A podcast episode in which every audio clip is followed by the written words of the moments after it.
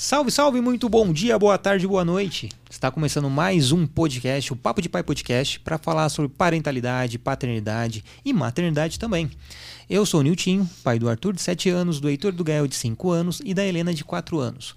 Então a gente começa aqui nosso papo de pai para falar sobre um, um assunto que é meio que invisibilizado pela sociedade como um todo.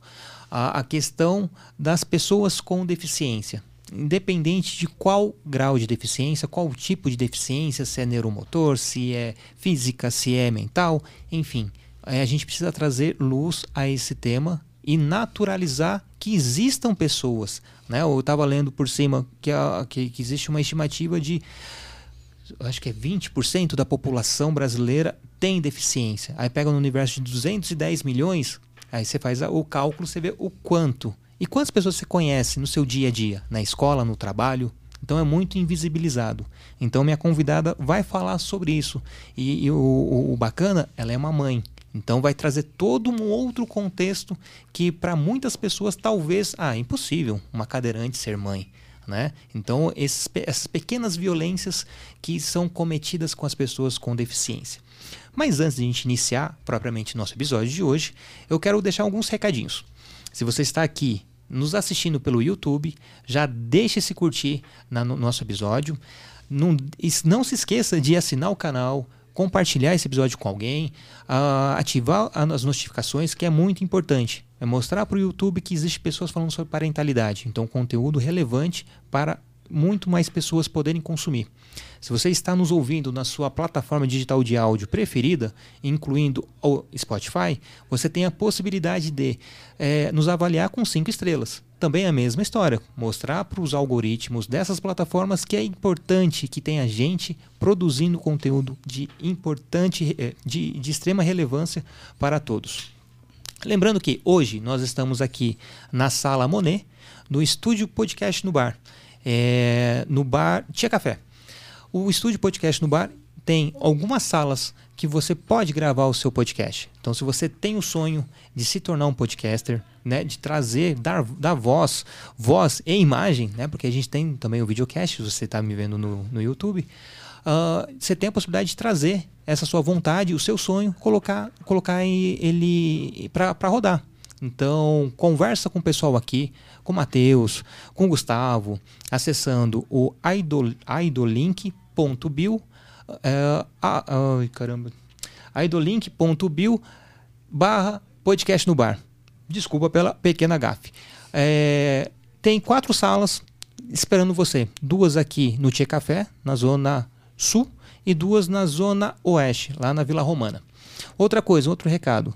Se você acha importante falar sobre parentalidade, sobre paternidade e acha relevante isso, nos apoie. Né? A gente tem uma campanha de financiamento coletivo no Apoia-se, que é o apoia.c barra Papo de Pai Podcast. Se você tem uma marca e quer nos apoiar de outra forma, também é possível. Entre em contato com a gente através do Instagram, arroba Papo de Pai Podcast, ou através do e-mail papodepaipodcast.gmail.com. Então, vamos iniciar o nosso episódio de hoje, propriamente dito. Bom, a minha convidada, ela tem 39 anos, é mãe do pequeno Theo, residente da capital de São Paulo. Ela, é uma, ela se tornou uma mulher com deficiência em decorrência da progressão de uma doença chamada ataxia de Friedrich. Depois ela me corrige se eu falei errado. Atualmente, é, atualmente, ela é coordenadora estadual do PSB Inclusão de São Paulo e da Frente Nacional das Mulheres com Deficiência. Ela é membro da Aliança Rara. Ela, ela é membro da Aliança Rara, um coletivo de associações e grupos de apoios para pessoas com doenças raras e conselheira e primeira secretária no CA, CAD, CAPCD, Conselho Estadual para Assuntos de Pessoas com Deficiência de São Paulo. Ela milita na causa das pessoas com deficiência e doenças raras há mais de 10 anos. E agora ela aceitou o desafio de se candidatar a deputada, eh, deputada estadual por São Paulo. Então vamos incluir é, pessoas com deficiência na, na política. Esse é um do, dos motes que ela traz aqui com a gente. Então, senhoras e senhores, com vocês, Camila Tapia. Olá, obrigada, tudo bem? Boa noite. Boa noite, bom dia, boa tarde, porque eu não sei a hora que vocês vão nos assistir. Estou é, muito feliz pelo convite. Obrigada, viu, Nutinho? De estar tá aqui falando um pouquinho sobre a Camila Tapia, toda essa minha trajetória pelo diagnóstico de uma doença rara, depois me tornar uma pessoa com deficiência, o desafio da maternidade para uma pessoa com deficiência que até hoje tem alguns tabus que a gente sofre e eu vou contar tudo isso para vocês. Obrigada. Maravilha. Peço perdão pela por gaguejar. Eu tenho um pequeno problema de visão que eu tô ficando com um problema de braço curto sabe? Então eu tenho que afastar cada vez mais o, celular para poder ler as letras pequenas. E isso acabou embaralhando. Então peço desculpa se hum. errei algum detalhe aqui. E seja muito bem-vinda. Né? É muito bacana poder conversar com você. Né? A gente vê pelo, pelo contexto, né? só para dar uma, uma contextualizada na, na, no pessoal, a sua vinda até aqui teve alguns obstáculos. Né? Desde o Uber, desde a entrada aqui no, no, no Tia Café, a chegar até aqui a sala do, do podcast. Lógico, eu, a gente conversou tudo isso antes, estava tudo, tudo, tudo acertado, mas eu, eu me sinto assim, poxa, sacanagem, né? Convido uma pessoa, mas não depende de mim ter essa estrutura. Na sua opinião, o que falta para as pessoas ter esse, esse estalo, né? Esse momento de, poxa, aqui é um bar. Que, o que impede um, uma pessoa cadeirante chegar até aqui? Tem a escada, isso já, já limita. Uhum. Poxa, cadeirantes também pode tomar uma cerveja, pode vir bater Sim, um papo, fazer um happy hour. Gosta. Né? Então, a gente vê o quanto que a sociedade não está não é que não está preparada, ela não pensa mesmo nas pessoas com deficiências, nas pessoas que estão fora da, da norma, norma, normatividade que habitua ter no dia a dia. Né? Você consegue visualizar isso, lógico, muito mais é, é, explícito mesmo né, do que quem não, é, não tem nenhum tipo de deficiência. Né? Essa dificuldade é latente em todos ou na maioria dos espaços? Todos é muito raro eu estar num local que ele é 100% acessível.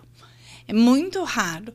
Tanto quando você me fez o convite, você falou: olha, mas tem isso, aquilo. Então, assim, para esse ambiente, ele não é totalmente acessível.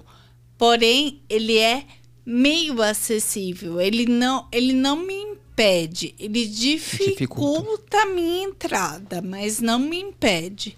Só que tem locais que eu não posso ir, porque realmente eu sou impedida de ir. Tem um contexto um pouco histórico nisso aí. É, as pessoas com deficiência, por muito tempo e até hoje, elas são associadas a deficiência com uma doença. Logo, quando a pessoa tem uma doença, ela tem que estar num hospital, numa cama, dentro de casa. Você, quando está doente, você não trabalha, não vai para a escola. Então, essa é a associação direta a uma pessoa com deficiência. Só que a deficiência não é uma doença a deficiência é uma condição daquela pessoa. Ela tem uma condição diferente de um outro grupo de pessoas, mas isso não qualifica que ela seja melhor, pior ou enfim. Então, assim, é, onde está a deficiência? Está em mim que uso uma cadeira de roda ou está na sociedade? que não me colocou nela. Então, assim, a deficiência não está em mim. A partir do momento que eu estou num lugar que ele é completamente acessível, a minha deficiência ela some. Porque eu estou em pé de igualdade com todo mundo.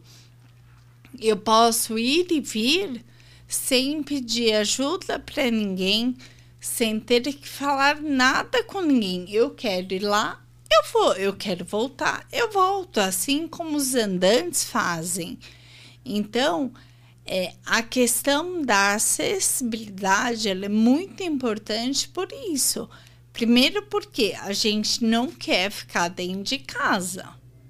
Eu não quero, eu não nem admito, nem cogito essa hipótese.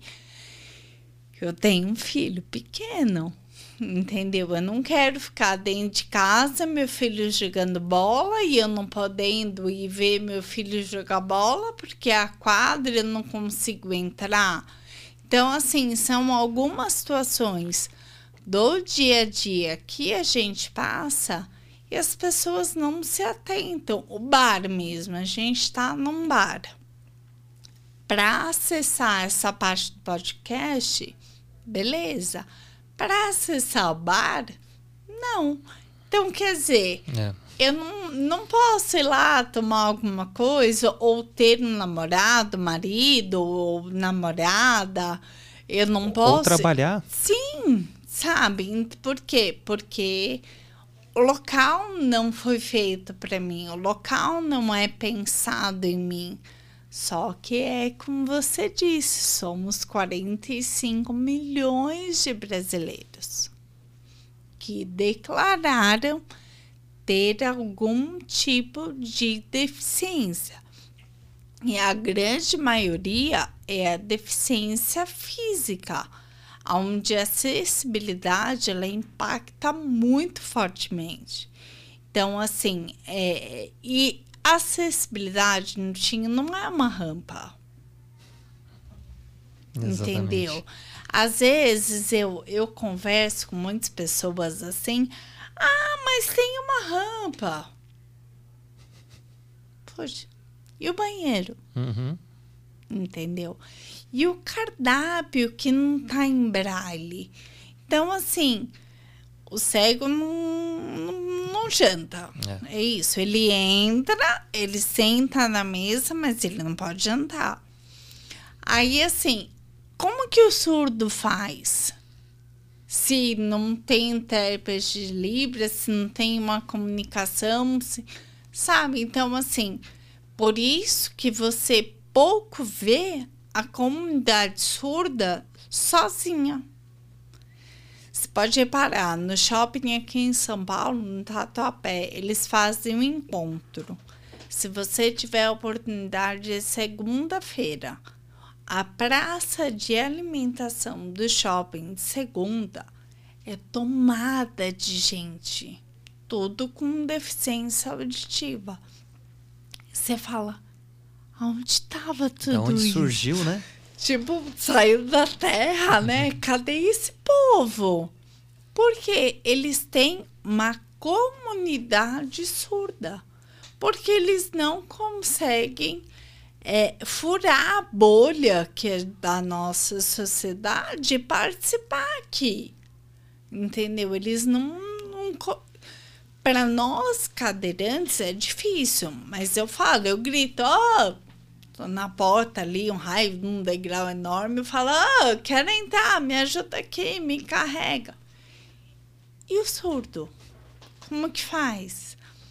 Não faz, entendeu? Então, assim, é um monte de barreira que existe que a gente só sabe quem vive, quem participa. Um familiar, oh, desculpa, a mãe, porque itali, filho italiano é aquela coisa, né? Fala com Fala a mais mão com a mão, né? Vai quebrar o microfone. E aí a gente tem esse negócio, sabe? É, é muita gente, é uma bolha e que precisa ser quebrada, precisa ser ter representação, a gente precisa falar, ó, oh, estamos aqui, a gente paga imposto. Não estamos aqui para ser uma cota assistencial, para receber um LOAS. Não, não é isso que a gente quer. A gente quer condição de trabalho. Tá vindo uma galera. Você sabe do que eu estou falando. O índice de crianças diagnosticadas com autismo é absurdamente crescente. Ah, mas por que agora tanta criança com autismo? Sempre teve. só que não tinha a facilidade, o acesso ao diagnóstico. Teve muito, tem muito adulto aqui hoje que é um adulto completamente desnorteado. Por quê? Porque ele não teve o diagnóstico certo, ele não teve o tratamento certo e hoje ele é um adulto perdido. Tem estudos que usuários de droga, muitos têm autismo. Porque eles não conseguiam lidar com as mudanças, a percepção dele do mundo e a droga. Então, assim, é, que mundo a gente quer deixar para as crianças que vêm depois? Porque eu hoje estou sofrendo, beleza. Tô ralando, tô quebrando a cadeira pelos lugares por aí. Mas é, pensando para que as crianças de hoje, daqui 10, 15 anos, não passem pelo que eu tenho que passar. Ou seja, minimamente, é. minimamente tenham menos dificuldades né? Porque a gente sabe que ainda vai demorar muito, muitas gerações, muitas gerações para para, para a gente ver um, um, uma mudança é, é, real, né? Mas a gente precisa iniciar essa mudança no hoje, né? Sim. Então eu falo que a paternidade para mim foi o, principal gatilho para o início de uma mudança de, de visão de mundo, de, de, de mudança comigo mesmo.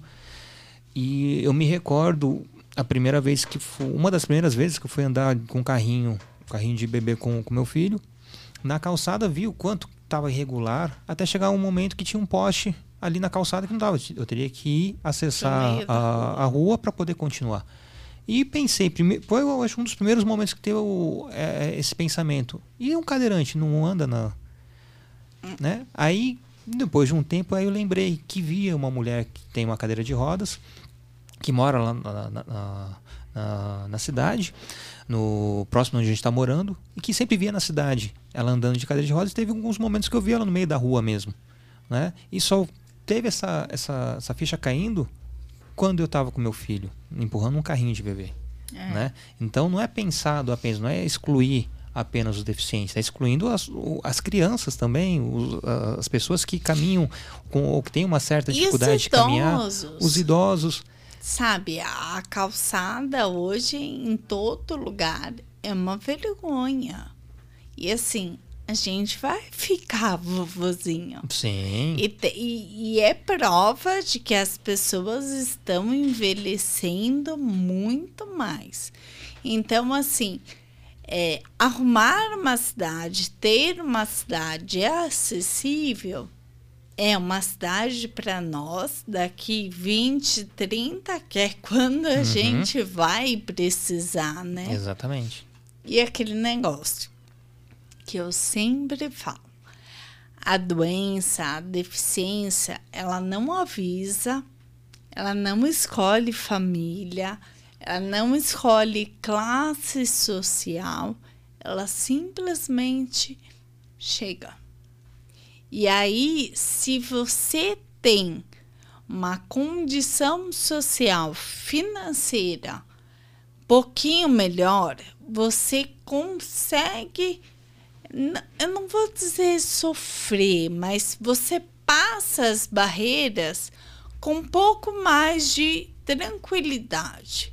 Agora, se a doença chega numa família de classe baixa, aí é complicado. Aí é, é, é um outro problema, né? uhum. né? Que aí a gente já tem todo aquele problema social, tem o problema da deficiência, na, na saúde, o amparo. Então, assim, a pessoa com deficiência hoje, e não é cidade, estado, é país, ela está completamente abandonada em todas as esferas: saúde, educação, mobilidade.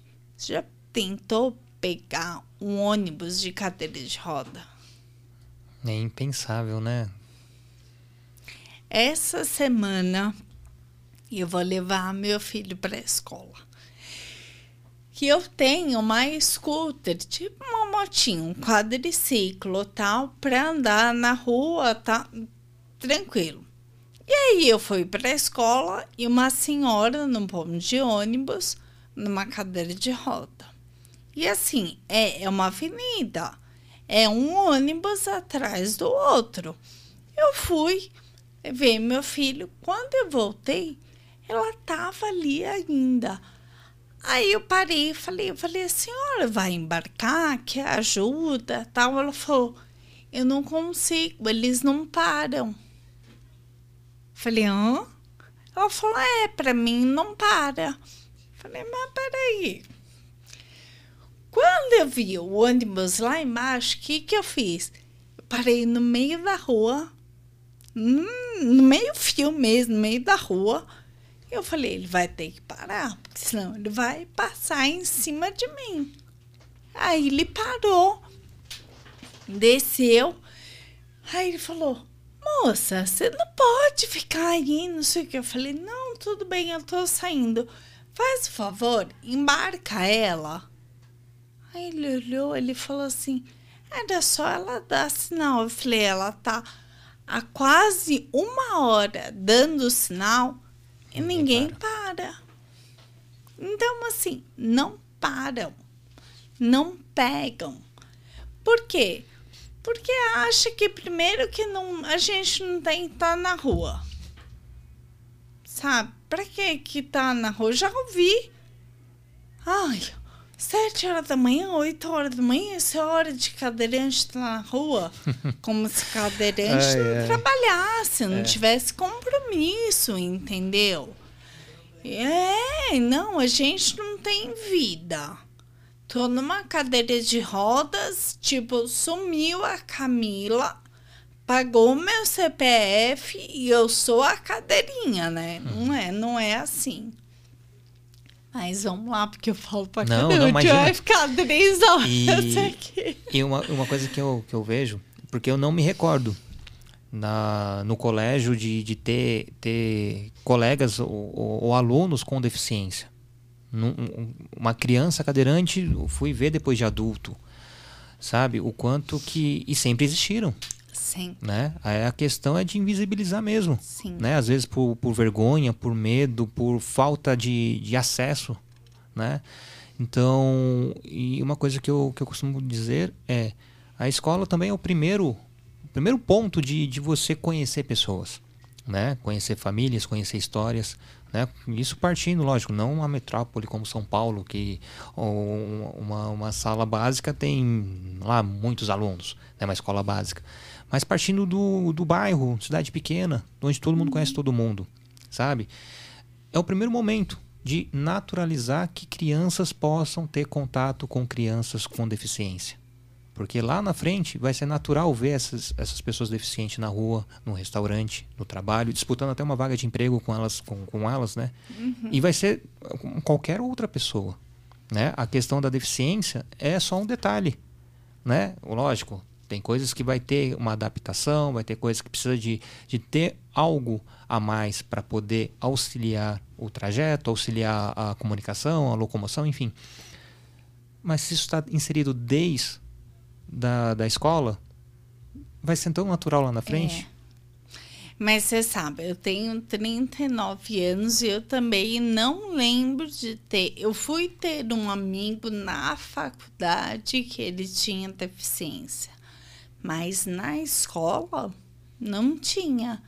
E, é, é, e hoje a gente fala muito sobre educação inclusiva.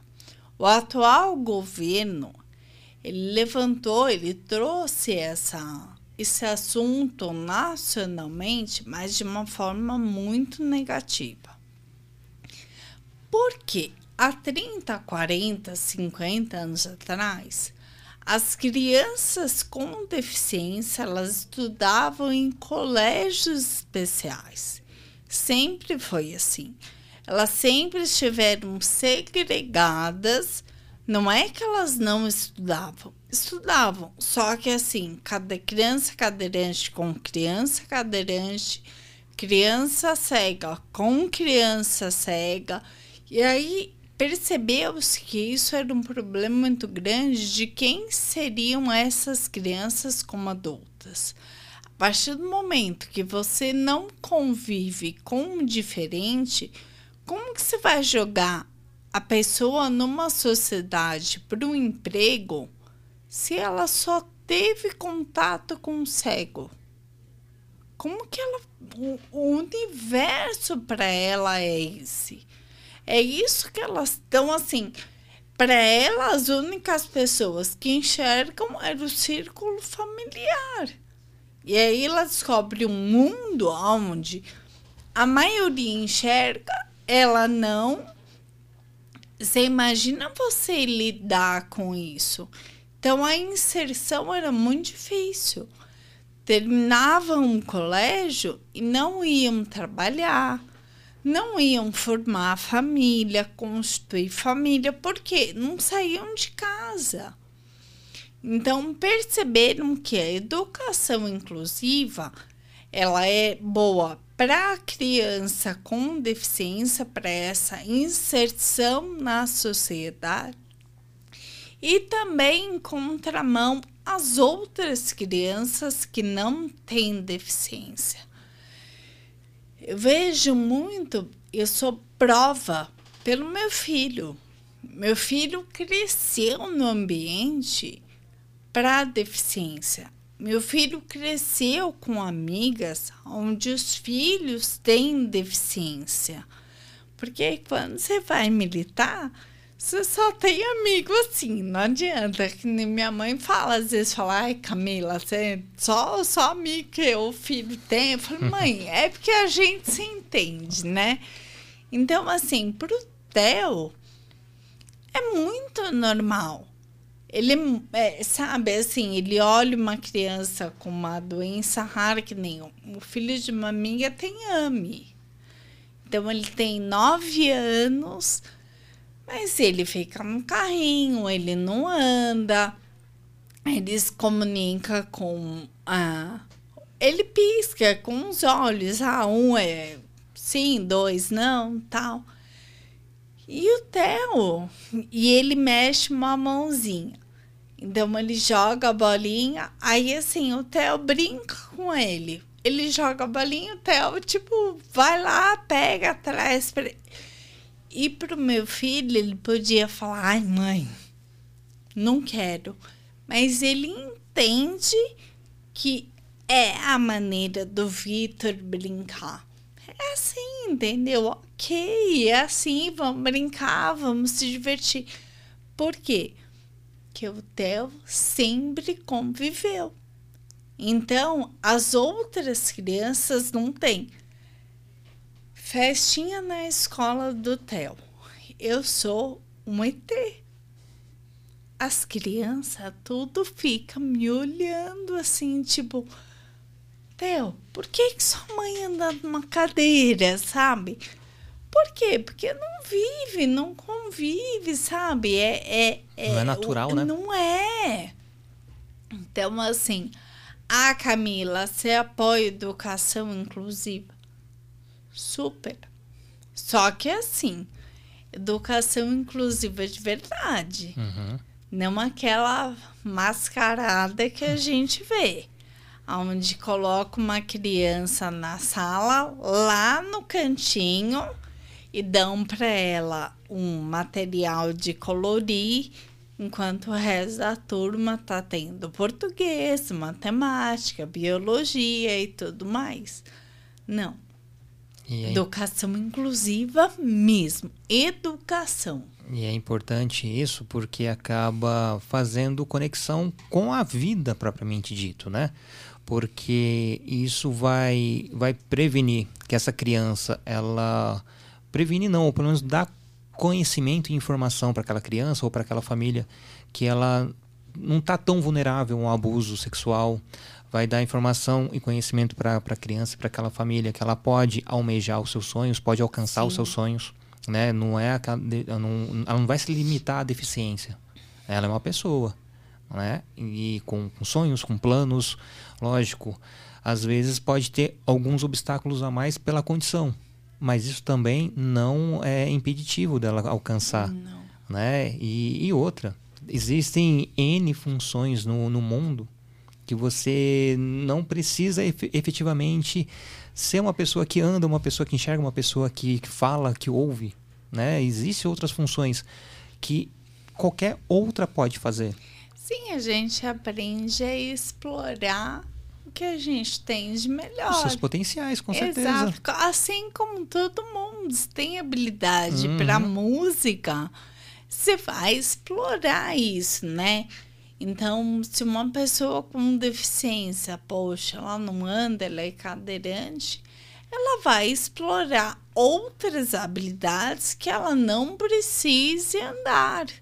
Então, assim, isso é prova. E você comentou, você falou sobre abuso, sobre violência. É, o índice de pessoas com deficiência que sofrem tanto abuso físico, quanto psicológico, quanto patrimonial, enorme. É assustador.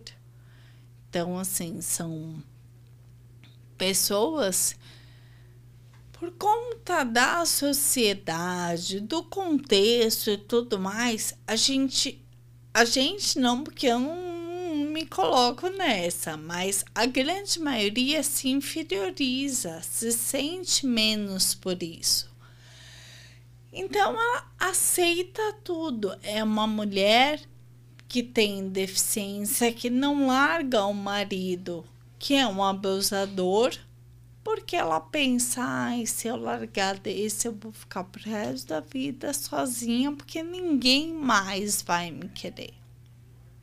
Entendeu? Então, uma mãe que tem um filho com deficiência, onde o pai é agressivo, onde o pai é um exemplo, tá?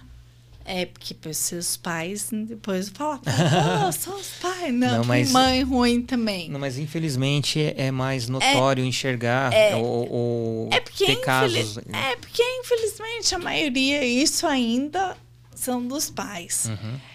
Que a, a mãe, né, ela não, não sai daquele círculo, daquele meio tóxico, porque ela fala, eu tenho um filho com deficiência. Não, você tem um filho. Se ele tem uma deficiência, isso aí é uma outra questão. A sua questão é: você é mãe. Eu passei muito isso com o Theo quando eu, eu me vi grávida. Eu falei, vixe, sou uma mãe com uma doença rara. E aí eu ficava nessa, sou mãe com doença rara. Aí para todo mundo falou, poxa, mas tem uma doença rara e você mãe. Até que um dia minha mãe me deu um chacoalhão ela falou, Camila, você é mãe. Ponto. Você vai ser mãe. O resto é resto, entendeu? Aí a gente vem e resolve. A questão é, você vai ser mãe do Theo. E, e ali me deu um. Falei, é, É a virada, né? mudei, mudei. Eu sou outra depois do Theo. Você já estava cadeirante na época? Não. É, rapidinho da doença. Gente, eu tenho uma doença muscular. Então, algumas horas vocês vão perceber assim uma fala meio cansada, é, faz parte. Eu tenho uma doença genética, que é aquele nome feio lá que você falou pra eu te corrigir. Ela chama ataxia de Federreich. É, é super rara, é ultra rara. É, para ter uma doença rara, você pega um grupo de 100 mil pessoas e dentre desses 100 mil, 65 pessoas têm que ter o mesmo tipo, até 65. 66 não é não é mais mais raro. rara. A minha é dois para cada 100 mil. Nossa. Então ela entra ultra raro. Que é assim, é... Deus falou, vai, filha, vai, vai, que é tua. E aí é, é uma doença genética. Ninguém na família tem. Meus pais não são parentes consanguíneos, porque isso dá, é, é um erro genético, é um gene que tem uma mutação, aonde você dá o azar de encontrar o pai e a mãe com o mesmo gene em mutação, o filho recebe o gene dos dois e aí ele manifesta a doença. Enquanto você tem só o genezinho lá, tranquilo. Minha mãe não tem sintoma, meu pai também falecido, mas não tinha. Meus outros irmãos não têm, só que eu fui premiada. Até os 25 anos, nada. Normal, era meio atrapalhada, mas é que minha mãe falava que eu tropeçava no próprio pé. E aí eu comecei a perceber dificuldade para andar de salto. Eu não conseguia me equilibrar no salto, eu me bambeava. Eu fiquei três anos, não tinha três anos no diagnóstico. Eu tive altos processos de depressão, de negação, porque imagina, você vê que você tá ruim, você vê que tem algum problema, vai no médico e o médico fala que você não tem nada. Eu cheguei a ir em médicos que disseram que era coisa da minha cabeça, que eu estava inventando uma doença que eu queria chamar a atenção. E eu saí do médico em encaminhamento para o psiquiatra. Dá vontade hoje, se você tá me vendo, você vai lembrar de mim. Dá vontade hoje de falar, ó, o diagnóstico, lembra? O psiquiatra que achou. Então, assim, até descobrir que eu tinha uma doença rara, que eu tinha uma doença genética, foi um processo muito desgastante, de três anos. Uh, e aí, beleza, fechei o diagnóstico. Falei, ótimo, já sei que nome tem o bicho. Como a gente mata o bicho? E aí veio uma outra bomba, que é uma doença sem cura, sem tratamento, progressiva e degenerativa. Então, assim, no diagnóstico eu andava com uma dificuldade para ficar equilibrada no salto. Só aí eu fui pro doutor Google. Quase morri. Entrei num processo de depressão. Gente, não vá pro Google. Porque é terrível você ver tudo de ruim. Eu falava, vou morrer. Morri, não tenho mais o que fazer, morri, sabe? E aí eu perdi completamente o tesão pela vida mesmo, sabe? Eu comia porque eu tinha fome, eu ia trabalhar porque eu tinha boleto para pagar, mas tipo, sabe, nada.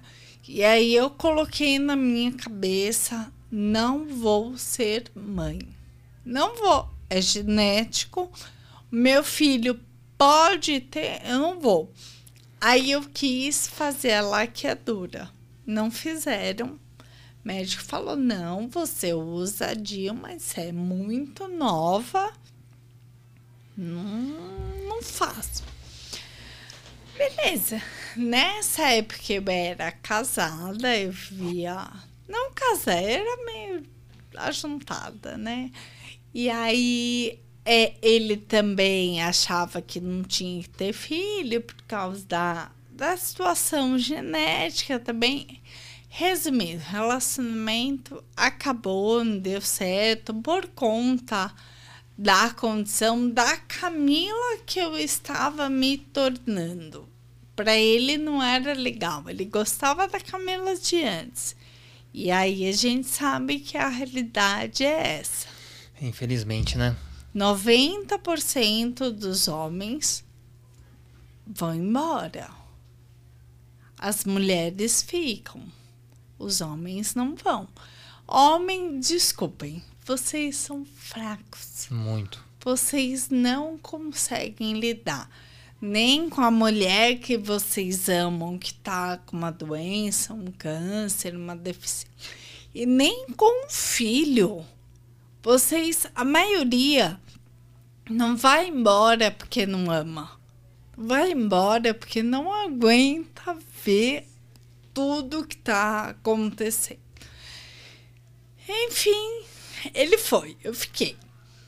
Aí eu conheci o pai do meu filho aí no casual. Falei, não, agora eu não quero mais relação com ninguém, só casual. Até hoje eu me pergunto como que eu engravidei. Eu não sei. Que eu tomava remédio e a gente usou camisinha. Até hoje eu não sei. Nem eu, nem ele. Exatamente. É o cara lá de cima que falou: tem. Quando eu falei, eu falei, Jesus, tô grávida. Sentei com minha mãe, morávamos eu e ela. Falei, mãe, tô grávida. Ah, minha mãe. Ela ficou dura, parecia uma estátua. Eu não sabia se ela gostou, se ela não gostou. Ela não chorou, ela não gritou, ela não sorriu, ela não fez nada. Aí eu, mãe, pelo amor de Deus, fala alguma coisa. Aí ela pegou e falou assim: que você escolher, eu tô junto. Falei, legal. Sabia muito pouco da doença.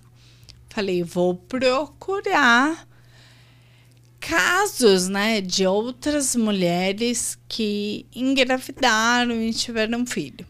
E aí eu não achei. É, mas ultra raro ainda. Eu não achava mulheres com a minha doença que tiveram uma experiência. Eu fazia xixi segurando a barriga, porque é muscular. E aí eu falava, gente, não posso fazer xixi, não posso fazer força. É assim, era loucura hoje, mas é a falta de informação, uhum. né? Que eu não sabia. Aí o médico falou, foi pro médico, procurou, ele falou: não tem nenhuma paciente que tenha sido mãe. Você topa a gente acompanhar a gravidez inteira, meio que para saber. Então, assim, a, a, o Theo ele já veio mudando a minha vida desde quando ele era uma azeitoninha, sabe? De e, e, e dar essa, essa luz assim para as pessoas e falar assim: poxa, ela pode, ela conseguiu. Eu também, sabe? Até hoje, tinha assim, eu tenho. É, mulheres que me chamam de outras doenças que falam: "Ah, eu vi seu caso, poxa, obrigada. Agora eu quero ser mãe." Valo seja. Seja, porque é a melhor coisa da vida, sabe? É, é todo um lance de adaptação. Foi fácil? Acho que não. Entendeu? Ah, teria outro. Hum, hum. Apesar que filho é muito bom, mas. Hum. Porque o processo da gravidez já era um risco é, que eu já estava contabilizado, ela acelerou a minha doença. Então, assim, uma, um negócio que um nível de progressão que eu ficaria em cinco anos para ter, eu tive nos nove meses. Na verdade, não nos nove meses, mas em uma hora de parto, porque a gravidez foi perfeita. Não tive intercorrência nenhuma. Eu entrei na maternidade andando, barrigão, parecia uma pata, assim, enorme, sabe? E, e fui. Só que eu saí numa cadeira de rodas. Minhas pernas não voltavam, eu ficava em pé, eu desmontava, em pé, eu desmontava, não tinha Caramba. força para manter. E tudo era em decorrência do parto, anestesia, cirurgia em si, tanto que eu queria que fosse normal e eu não consegui, porque meu filho aqui, ele não pode estar aqui, mas ele tem uma cabecinha, né? Ele é filho de paraibano, então, Oh, coitado, né? E aí ele é cabeçudinho, o médico falava, Camila, mas eu não, doutor, eu quero normal, mas Camila, aí no último, né, para decidir, ele falava assim, ó, olha aqui, essa é você e essa é ele. E aí eu vi que eu era pequenininha de osso pro tamanho da Uhum. cabeça. Eu falei, não.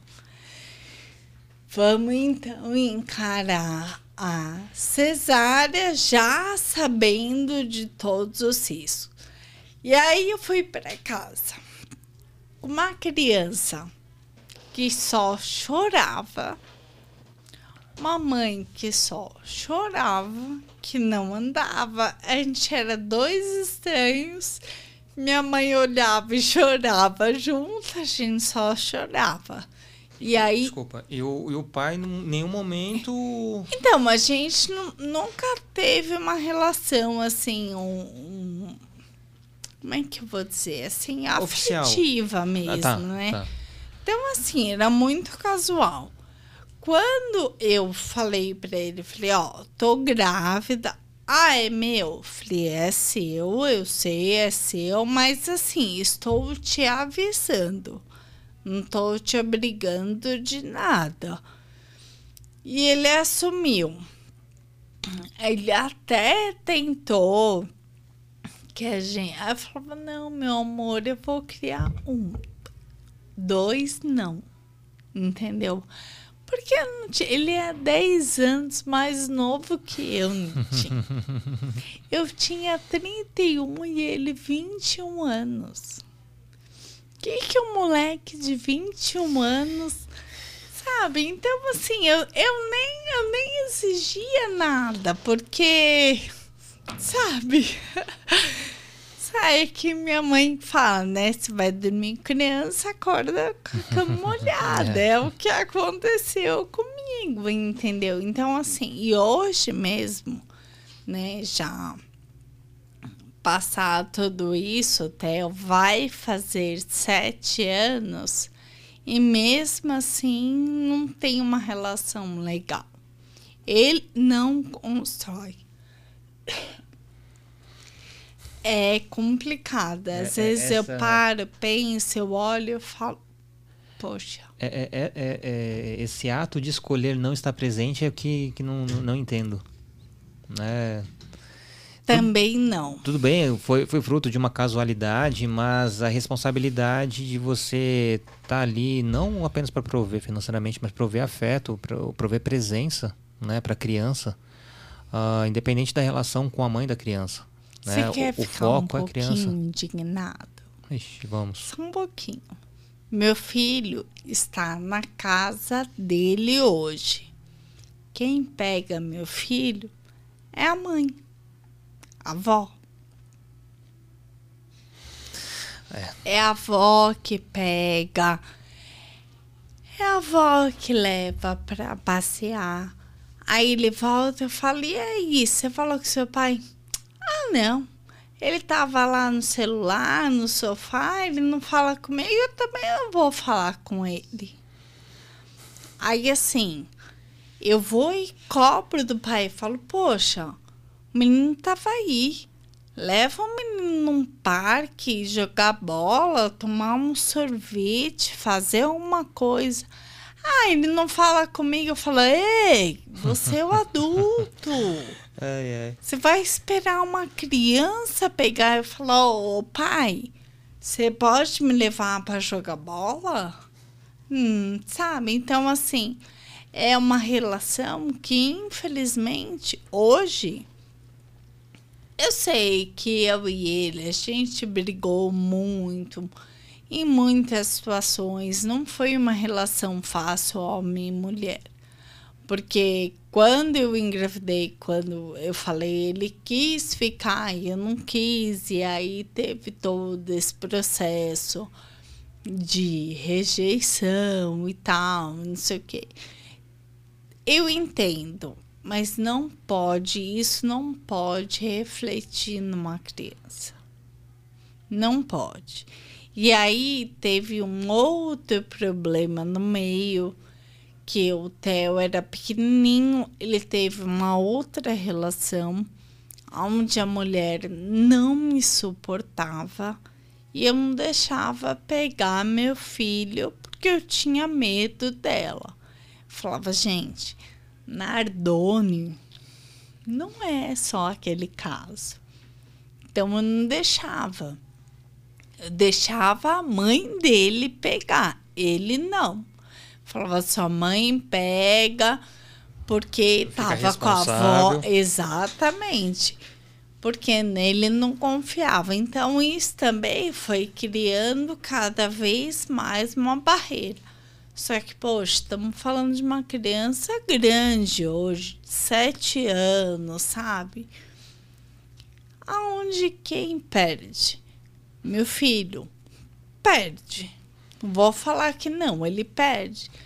Mas ele tem meu irmão, ele tem o vô dele, ele tem um irmão do pai, o tio dele, que é louco por ele.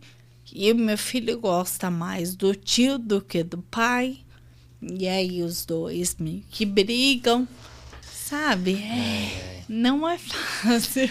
E uma coisa que você disse é que você escolheu, em, em, no, no, momento do diagnóstico, você teve a opção né, de escolher não ter filhos. Né? E que o quanto também tem essa barreira. Né? Eu vou fazer um, um paralelo bem esdrúxulo. A questão da, da vasectomia. É tão complicado você acionar o plano, plano de saúde, tem que registrar carta em cartório, é, passar em psicólogo para fazer a cirurgia. No Sul, você demora dois anos, no mínimo, para poder fazer a vasectomia. Sim. Nisso já, já tem mais quatro filhos. A, a, minha caçula veio no processo da vasectomia. E eu vejo quanto é burocrático e não tem o mesmo rigor para o, o pai que engravida e abandona. Né? Não tem o mesmo rigor para. No seu caso, você fez uma escolha, está aqui, ó papel, o diagnóstico. diagnóstico isso, isso pode gerar uma criança que vai dar mais é, é, é uma condição. Ônus, não, e pensando em poder público, pra, né? Para a sociedade, para o sistema sim, de saúde, para a educação. Sim. Entendeu? Não, não é minimamente. Está pensando, assim, bem esdrúxulamente, pensando sim, como um é, número. É, não. Não, esse não número casos, não, né? vai ser, não vai ser legal para o sistema. Sim. Né? Pensando dessa forma assim, fria, mesmo é, assim não vai. Não vai. E... Eu não sei te dizer como que tá isso hoje, mas há nove, dez anos atrás eu não consegui. E a resposta foi: olha, você não é casada, você é nova, você não teve filhos, você não pode. Usa um DIU. Eu escolhi não ter. E é um direito, né? Sim. E tem mulheres que não têm nenhuma doença pré-existente, mas ela não quer filho. Uhum. E, e tá tudo bem também. Ok, né? ok. Não é, não é uma. Ah, é lei da natureza, a mulher ela foi criada para isso. Não. Você vê como todo o sistema Sabe, patriarcal é. e vê a mulher apenas como ser mãe. Reprodutora. Né? E, e tem um outro ponto que, que você teve, teve a vontade, né? no primeiro momento, de, de ter a possibilidade de querer não ser mãe. Mas eu vejo de uma forma, num contexto mais amplo. Né? Você ainda não era cadeirante, então tinha uma, uma passabilidade na sociedade tranquila né? Sem muitos olhos é, ali eu tinha meio. alguns olhares meio assim, tipo. Nossa, nove horas da manhã e tá bêbada. É, é. Porque andava meio desequilibrada, a fala é meio pastosa, lenta, né? Então, olhava e falava assim, nossa, nove horas da manhã e bêbada. Mas, é, nem compara, eram, eram barreiras atitudinais, Sim, sim. era da forma com que algumas pessoas se dirigiam a mim. Mas eu não tinha. é, né, fazia faculdade, eu trabalhava, eu dirigia, então Tinha uma vida eu típica. tinha, né? é, no, no parâmetro, algumas limitações.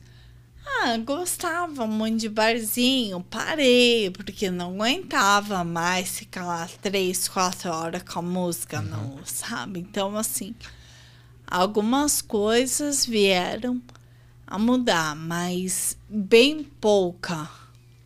E o, o ponto que eu quero chegar é quantas mulheres que, que são cadeirantes ou têm alguma doença desde, desde sempre, e quanto a sociedade também é, ignora ou, ou até cerceia a vontade dela de ser mãe.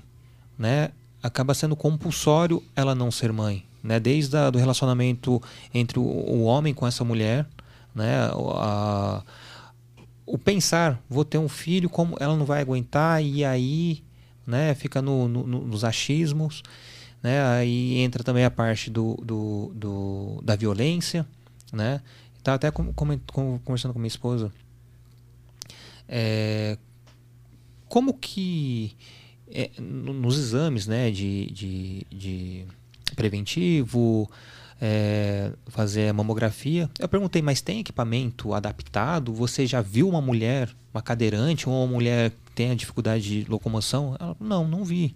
Mas deve ter equipamento. E assim, uma coisa é a gente pensar São Paulo, Que que eu conte? né? mas e na saúde básica? Eu acho que essa mulher é, totalmente. Mas assim, mesmo São Paulo não tem, tá? Existe. Existe um mamógrafo adaptado.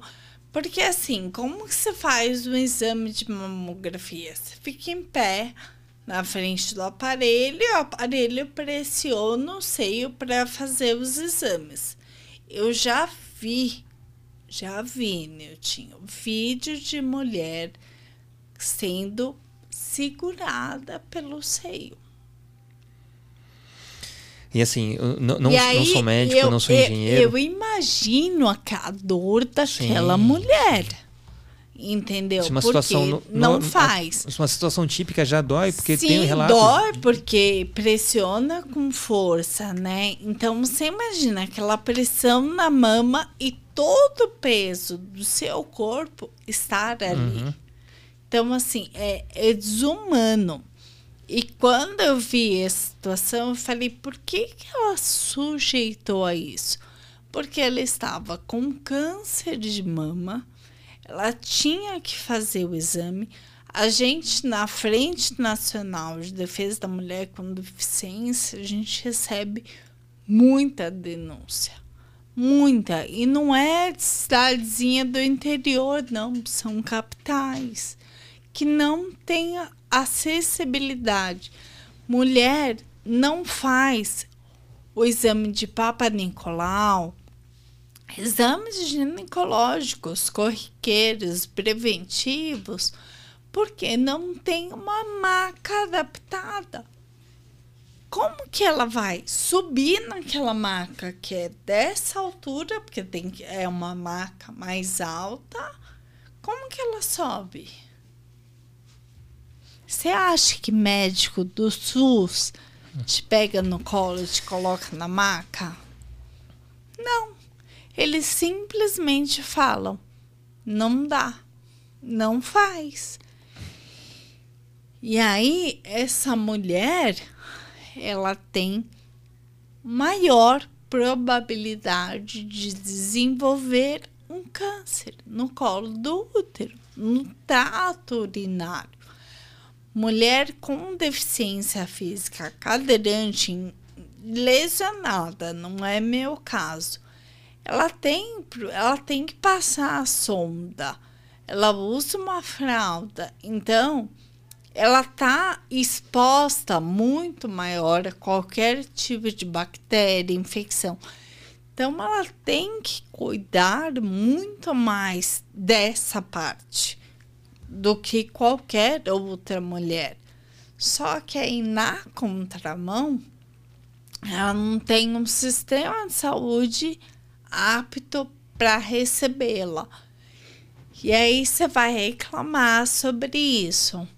Eles falam: não, mas tem. Só que você não consegue o um encaminhamento hum. para aquilo. Aí você vai, São Paulo. Aquele sistema cross que inventou, olha, devia estar em outro mundo, não devia mais estar aqui. Porque aquilo não anda. Você vai numa UBS e aí você precisa de uma maca adaptada, você pega e fala, fala, olha, vou te colocar no sistema cross, você tem que ir para especialidade. A gente vê o quanto é dificultoso. Eu só ia complementar a, a questão, né? Não sou médico nem engenheiro. Hum. Quem fez o mamógrafo é um homem. Sim. Né? A questão é igual do anticoncepcional. Né? Por que não tem anticoncepção masculino? Porque a bomba hormonal que é. Não, o homem não pode sofrer é, essa. Dá é a mulher. mulher. E o mamógrafo, né? eu, eu creio que foi a mesma coisa. Sim. Né? Ah, agora vai fazer um exame na, na, no testículo para ver se uma máquina é igual. Não, aí é o exame de aí sangue. É um, não, aí é tem um, um micro. Raio-X é, ali, um negócio mais calmo, mais tranquilo. Sabe? Né? É, você vê o quanto. É uma que... máquina de tortura aquilo ali. Nossa, é o. É, é, é, desumano, né? Ver o quanto a estrutura é feito para isso, né? Para segregar cada vez mais, né? E a gente está chegando no finalzinho do nosso episódio. Eu queria que você, é, antes de, de, dar as considerações finais e falar um pouquinho, né, da, da, das bandeiras que você defende com a campanha, eu queria pedir a, a indicação de um pai ou uma mãe para vir conversar aqui com a gente né, sobre parentalidade, sobre suas histórias de, de vida. E. Eu tenho um pai para te indicar. É o. Ai, meu Deus, Trevelin. Renato Trevelin. Eu vou te passar. O filho dele tem AMI. E ele é super, super pai, assim. Largou tudo para ser pai do menino briga pelo medicamento, o medicamento veio pro Brasil. É. Você vai ver, vai ser um papo muito legal massa, de massa. pai para pai. Que massa. Você se pudesse indicar um conteúdo, livro, série, sei lá, qualquer, qualquer coisa que você queira compartilhar com a gente. Nossa, me pegou agora. Minha cabeça tá um milhão de campanha que eu acho que eu não... faz tempo Qual que eu não leio me... alguma coisa. Você me manda e eu coloco na descrição depois. Tá bom. Tá? Vou pensar e te mando. É... A gente grava uma, uma cápsula do tempo, né? uma, uma mensagem que, que, que o convidado deixa para, o, para os filhos. Uhum. Né? Em algum uhum. momento do futuro eles vão ver o que o pai e a mãe estavam falando nessa internet. Queria que você deixasse uma, uma mensagem pro Theo, olhando para aquela, Ai, aquela câmera. Ah, mas se não chorar, eu vou desconfiar.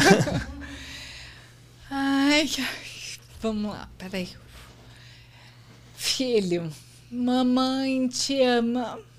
E é. Ai, que difícil isso! Deixa fluir. e eu falo sempre e você salvou a vida da mamãe. Ai, que ruim. Fique Peraí, tranquila, fique tranquila.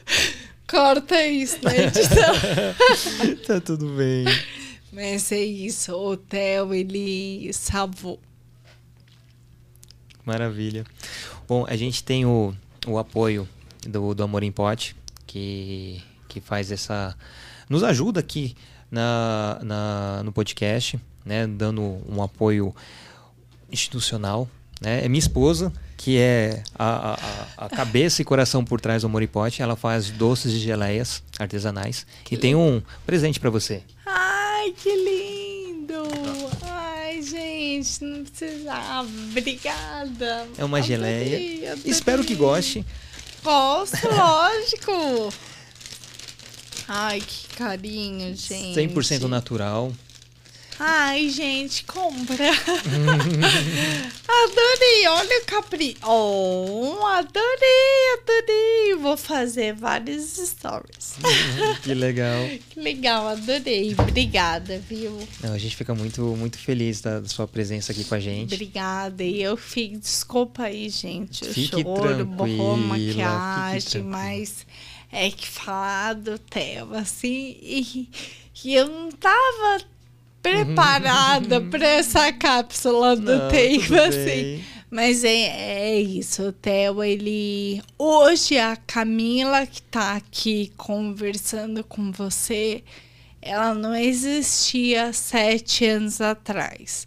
Quando o Theo nasceu, nasceu uma nova Camila.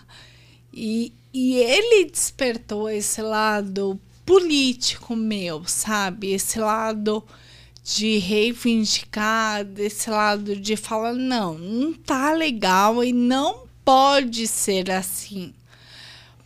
Porque até antes do meu filho, é aquilo que eu te falei, eu não tinha muita perspectiva, comia porque subsistia.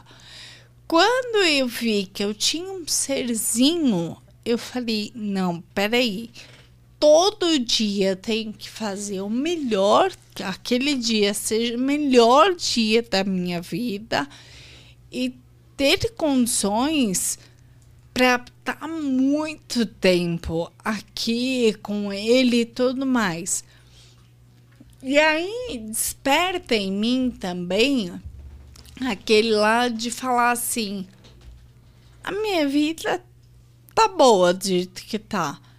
Mas eu olho pro lado e eu vejo pessoas que não estão com a vida legal.